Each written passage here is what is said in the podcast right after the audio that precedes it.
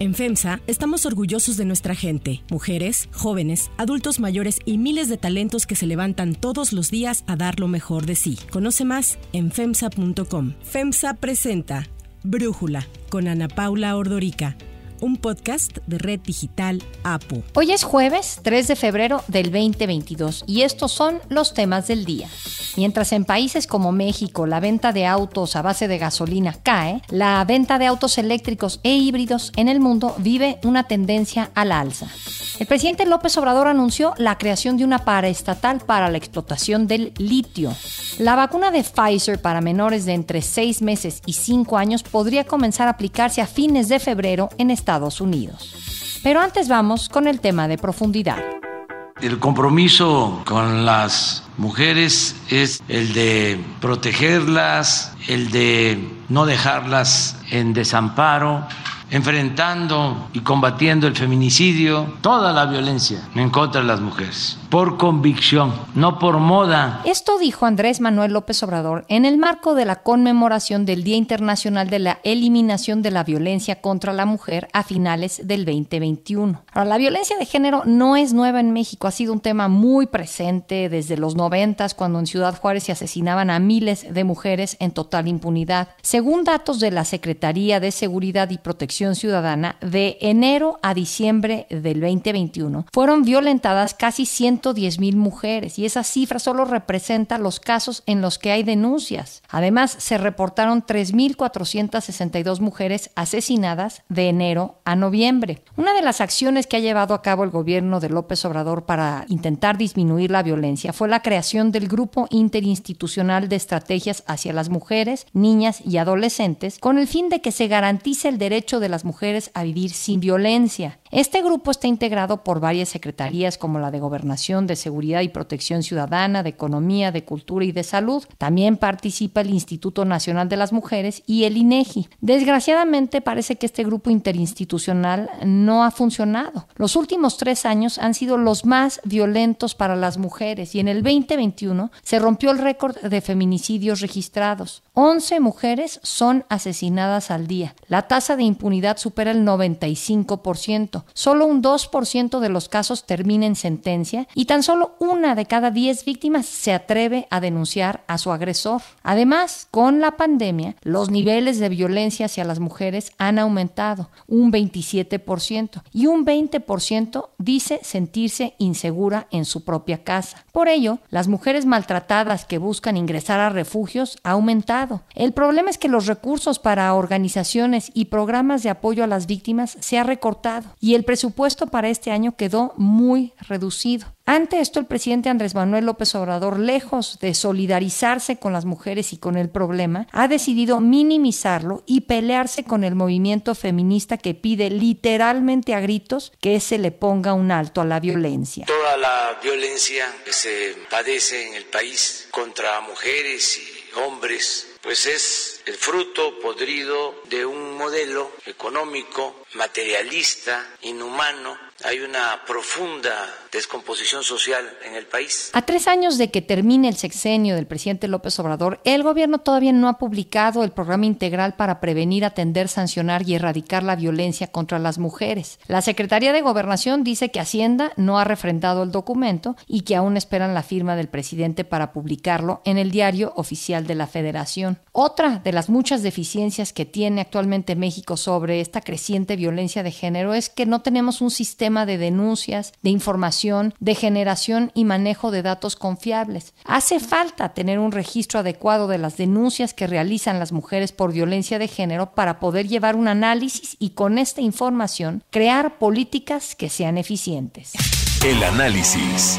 Para profundizar más en el tema, agradezco a Edna Jaime, directora general de México Evalúa, quien ayer presentó el informe Cada una cuenta, un trabajo en conjunto con la iniciativa Spotlight de ONU Mujeres, platicar con nosotros. Edna, a ver, explícanos eh, qué hay detrás eh, de este informe que ustedes presentaron el día de ayer de cada una cuenta. Voy a dar un poquito de contexto y ahorita le entro a, a la pregunta que me haces. Ese es un estudio que hicimos de la mano con la iniciativa Spotlight de ONU Mujeres. Lo que quiere hacer este estudio es identificar dónde están los problemas o los huecos de información en la generación de información que no nos permiten abordar el problema y solucionarlo. El tema es bien importante porque pensamos que se puede hacer política pública de la nada, que por voluntad podemos terminar y erradicar la violencia contra las mujeres y las niñas, que es cosa de que llegue el buen político, alguien que realmente se interese o que los ciudadanos nos interesemos. Sí, todas estas son condiciones para poder traer el tema al centro de la agenda, pero para hacer buena política pública necesitamos información. Entonces, este proyecto justamente tiene ese propósito. Utilizamos una metodología mixta, analizamos un montón de bases de datos, pero también, Ana Paula, hablamos con operadores de distintas agencias gubernamentales en estados y en municipios, y entonces tenemos como el panorama completo, o tratamos de, describirlo, de cómo es el proceso de la generación de información y cuáles son las deficiencias. Decirte que los operadores que pueden ser del sistema de justicia, puede ser un policía, puede ser el 911, un trabajador, una trabajadora social, puede ser el DIF. Hay un grupo de agentes del Estado que pueden estar al servicio de las mujeres que necesitan atención. Todos ellos reportan, hacen un registro de lo que están haciendo, de la información que están recibiendo, pero esto no se convierte, no hay un camino para que esto se convierta en estadística y en información de calidad. Y lo que queremos es construir esos procesos para que cada registro, cada, que, cada una de las autoridades que tiene contacto con una víctima de violencia pueda llevar su registro, pero convertirlo eventualmente en estadística que nos ayude a la comprensión del fenómeno y a hacer buena política pública. De eso trata el estudio. Me llama la atención, Edna, que desde cuándo escuchamos que lo que no se mide no se puede mejorar. Y entiendo que lo que ustedes están tratando de hacer entonces es medir el panorama de la violencia de género en México para tratar de a partir de eso generar políticas públicas acordes. ¿Por qué no se ha logrado generar este conjunto de estadísticas si tenemos pues décadas con problemas gravísimos de violencia de género en tu presentación eh, de la organización hablabas eh, de pues, las muertas de Juárez. Estamos hablando de los noventas y la situación actualmente, lejos de haber mejorado, entiendo que ha empeorado. Ana Paula, justamente es una de las preguntas, pues me parece conductoras de esta investigación. O sea, ¿cómo es posible que después de tantos años sigamos sin generar las capacidades básicas para construir buena información, para tener sistemas de información que recojan pues desde la llamada de emergencia 911, desde que la mujer violentada tiene contacto con una autoridad, debemos de construir sistemas de información que permitan conectar los distintos eslabones y distintas instancias desde las cuales se da atención a las mujeres. Es una cosa complicada decirte que tenemos ya marcos, catálogos y marcos de clasificación de estos delitos muy avanzados, que México tiene convenios firmados con organizaciones internacionales con la UN o UNDC, propio ONU Mujeres, la iniciativa Spotlight está presente en distintos países. O sea, tenemos el marco general para hacer mejor la estadística en materia de violencia eh, contra las mujeres y las niñas. Tenemos los lineamientos, tenemos las normas técnicas, pero no hemos logrado aterrizarlas a los operadores, sobre todo a los operadores locales. Este, tenemos entonces una brecha entre el marco conceptual, por ponerlo de alguna manera, y el marco operativo. Y tenemos que lograr cerrar esa brecha. Implica un montón de capacitación, implica invertir y considerar en las agencias del Estado un área de estadística. Queremos que haga estadística pues el policía que está atendiendo a una víctima. Queremos que haga estadística el trabajador social que está tratando de proteger a una mujer o darle orientación psicológica. Ellos van a estar registrando lo que están atendiendo,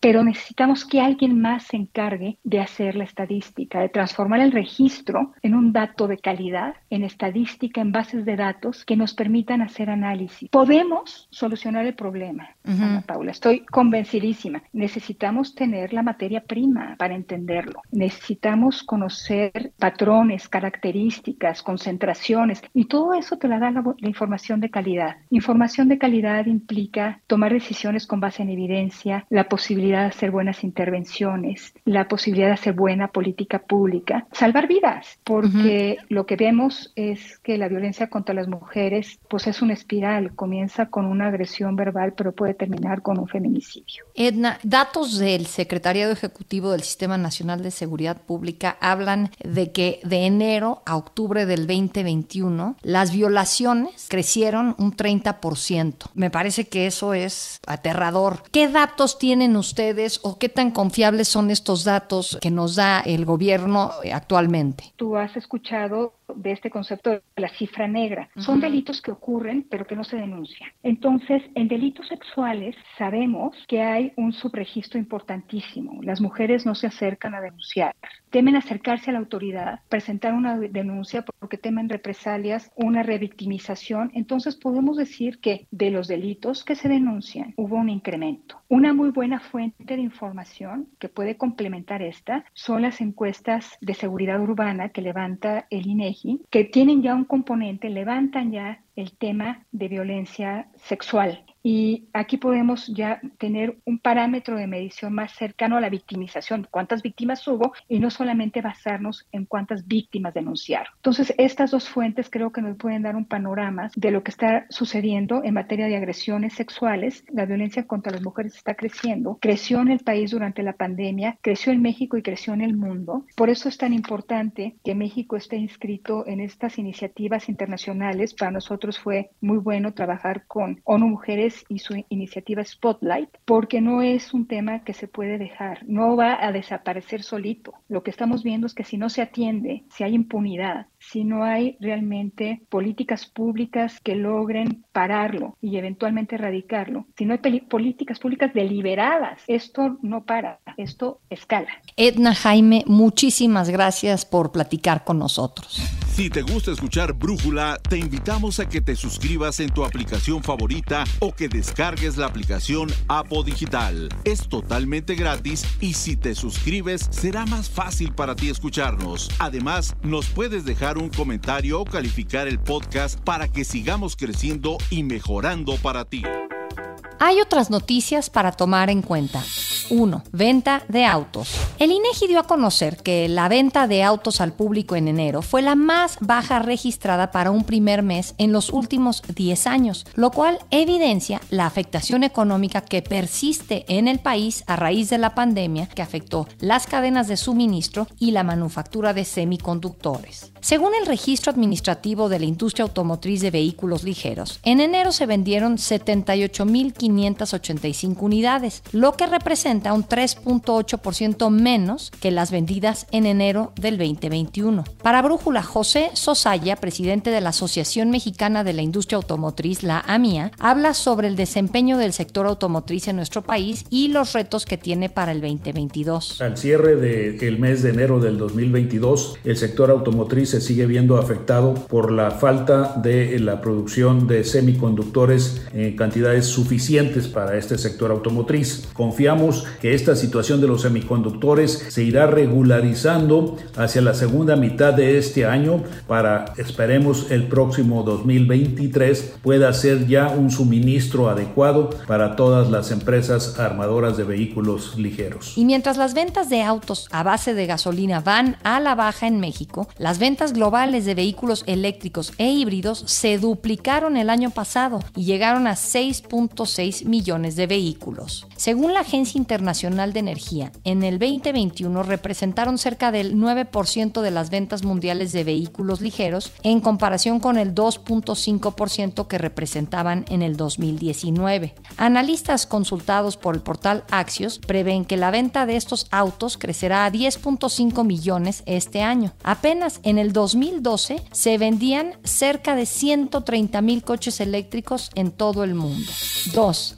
Litio. Como ya se lo adelantábamos ayer en Brújula, el presidente Andrés Manuel López Obrador reiteró que su gobierno no permitirá a extranjeros explotar el litio, aunque tengan concesiones previas. En su conferencia de prensa de ayer, López Obrador recordó que en su iniciativa de reforma energética enviada en septiembre pasado al Congreso, se propone la nacionalización total del litio, considerado el mineral del futuro por su utilidad para la energía renovable y las baterías. Y aunque había prometido respetar las concesiones otorgadas en sexenios pasados, ahora argumentó que los permisos de explotación minera no se dieron para litio, sino para otros minerales. Además, dijo que se tiene planeada la creación de una empresa del Estado que sea la responsable del manejo y explotación del mineral. Ya se decidió que el litio va a ser explotado en beneficio de los mexicanos, para los mexicanos. Además, adelanto, vamos a crear una empresa de México, de la nación para el litio. El presidente criticó a la COFESE, quien aprobó la fusión entre la empresa Bacanora Lithium, con sede en Reino Unido, y la china Ganfeng Lithium para explotar el litio en Sonora, en donde se estima que hay uno de los yacimientos más grandes del mundo. Y es que luego de que la COFESE indicara que la Constitución y sus leyes reglamentarias permiten inversión nacional e internacional en el mercado de la concentración analizada, el presidente así reaccionó. No queremos además ser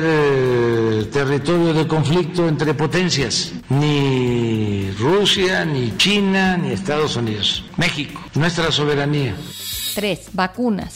Pfizer y BioNTech iniciaron la solicitud formal ante la Agencia Estadounidense Reguladora de Medicamentos de Estados Unidos, la FDA, para el uso de emergencia de su vacuna contra COVID en niños de entre 6 meses y 5 años. Para limitar efectos secundarios en los menores, se redujo la dosis de la vacuna optando por solo 3 microgramos por inyección. Recordemos que se usan 30 microgramos para los mayores de 12 años y 10 para los que tienen entre 5 y 11 años. Si bien la solicitud se presentó para dos dosis de la vacuna Pfizer y BioNTech, adelantaron que una tercera dosis será necesaria para alcanzar altos niveles de protección contra las actuales y futuras posibles variantes del coronavirus. La FDA llevará a cabo una reunión el próximo 15 de febrero para abordar y analizar la solicitud de las farmacéuticas y se espera que para finales de mes ya se esté vacunando a este segmento de la población. Y mientras en Estados Unidos se analiza la vacuna para prácticamente todos, expertos alertan que gran parte de la población en África no ha tenido prácticamente nada de acceso a las vacunas. Esto es un peligro para todo el mundo. Análisis recientes han encontrado que debido a las bajas defensas que presentan las personas con VIH, estas pueden permitir que si se infectan de coronavirus, este evolucione y encuentre formas de seguir mutando y genere cepas más transmisibles. Como en África hay una alta incidencia de casos de VIH y ante la baja tasa de vacunación en el continente, la combinación resulta preocupante. Sudáfrica es el país con más personas afectadas por el SIDA, casi 8 millones, es decir, uno de cada cinco ciudadanos en Sudáfrica vive con VIH. Estas personas reúnen las condiciones para sufrir infecciones crónicas de SARS-CoV-2. No sorprende por ello que fue justo en ese país en donde primero se detectó la variante Omicron. Diversos casos de personas con VIH y COVID ya son estudiados y se ha encontrado que Omicron ya está siendo desplazada por otra variante todavía más transmisible, denominada BA2. Para Brújula, Antonio Lascano, biólogo e integrante del Colegio Nacional, habla sobre la importancia de vacunar a sectores vulnerables en todo el mundo. Una de las características más refinadas que tenemos los animales es la presencia de un sistema inmunológico que nos protege contra la invasión de patógenos o de otras sustancias o cuerpos extraños. El sistema inmunológico está formado por distintos componentes y eh, desde luego puede debilitarse enormemente, ya sea por un problema congénito, ya sea porque se sufre alguna enfermedad como el VIH, ya sea porque las personas están sujetas a tratamientos médicos como el abatimiento de la respuesta inmune cuando tienen un trasplante y queremos garantizar que no vaya a haber un rechazo contra el órgano o el tejido que se está trasplantando. Prácticamente desde que comenzó la pandemia del SARS-CoV-2 se sospechaba que las